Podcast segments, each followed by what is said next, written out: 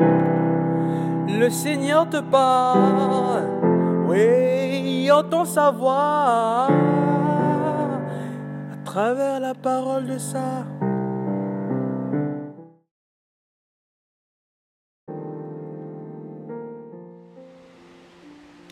Bien-aimé dans le Christ, qu'y a-t-il de plus grand que le temple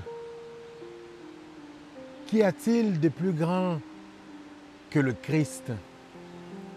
Et les autres temples où il fait son habitation comme l'être humain ou la création Dans l'évangile d'aujourd'hui, le Christ se déclare plus grand que le temple. Il va même plus loin en affirmant qu'il est le maître du sabbat. En le faisant bien aimé dans le Christ, il place l'être humain au-dessus des bâtiments, au-dessus du matériel, au-dessus de toute loi. Il redonne à l'être humain toute sa plénitude, toute sa dignité. Lui en étant plus grand que le temple, il veut redonner à l'être humain toute sa place au cœur de la création. Voilà pourquoi il n'y a pas une loi qui soit plus importante que l'être humain.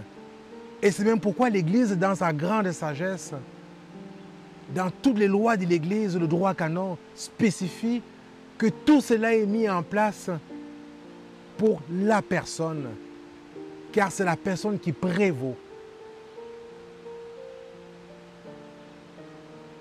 Il en va de même pour euh, la création, qui est le temple de Dieu, où Dieu fait son habitation.